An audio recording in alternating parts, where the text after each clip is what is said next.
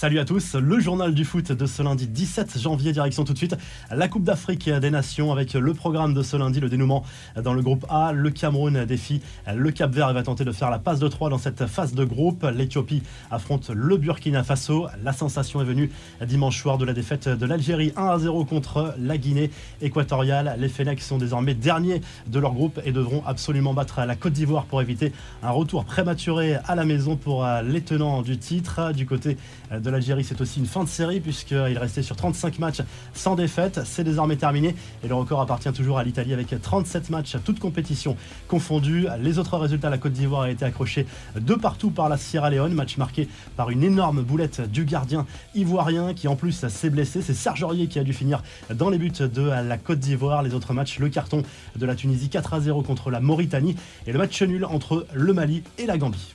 Les infos et du mercato, Levin Kurzawa dans le viseur de Chelsea selon la presse anglaise. Les Blues ont absolument besoin d'un renfort à ce poste de latéral lors de la seconde partie de saison. Maurizio Pochettino ne compte pas du tout sur lui au Paris Saint-Germain. Il n'a fait aucune apparition en Ligue 1 cette saison à part dans le groupe parisien. Du côté de Marseille, Schengiz Under veut lui rester dans le sud de la France. Il a affirmé lors d'un entretien pour Téléfoot. On rappelle qu'il est prêté par l'AS Rome jusqu'à la fin de la saison avec option d'achat évalué à 8 millions d'euros, peu plus pour l'international turc qui réalise d'ailleurs une bonne saison, notamment ces dernières semaines. Les infos en bref, Renato Sanchez ne s'est pas fait que des amis du côté du stade Vélodrome. L'international portugais s'est chauffé avec le public marseillais au moment de sa sortie du terrain lors du match entre Marseille et Lille, sur lequel on va revenir dans la revue de presse juste après. Le milieu de terrain lillois a adressé un doigt d'honneur aux supporters marseillais qui l'invectivaient au moment de ce changement.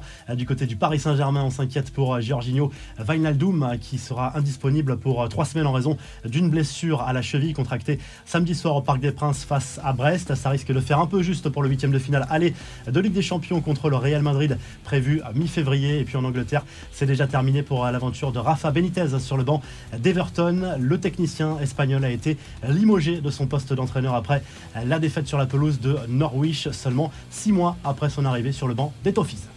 La revue de presse, le journal L'équipe revient sur le match nul, un but partout entre l'Olympique de Marseille et le LOSC dimanche soir au stade Vélodrome dans le cadre de la 21e journée de Ligue 1. Un but partout, ouverture du score signé Botsman pour les Lillois, égalisation de Schengiz Under pour les Marseillais. Les autres résultats importants, la victoire très précieuse de Lyon 1 à 0 sur la pelouse de 3 sans réellement briller et le carton du stade Rennais 6 à 0 contre les Girondins de Bordeaux où ça va très mal depuis quelques semaines. En Espagne, le journal AS salue la victoire du Real Madrid en finale de la Super Coupe d'Espagne contre l'Athletic Bilbao sur le score de 2 à 0. But signé Karim Benzema, encore lui, et Luca Modric. Ce qui passe très mal en Catalogne, c'est le tweet du FC Barcelone pour féliciter le Real Madrid de cette victoire dans cette compétition.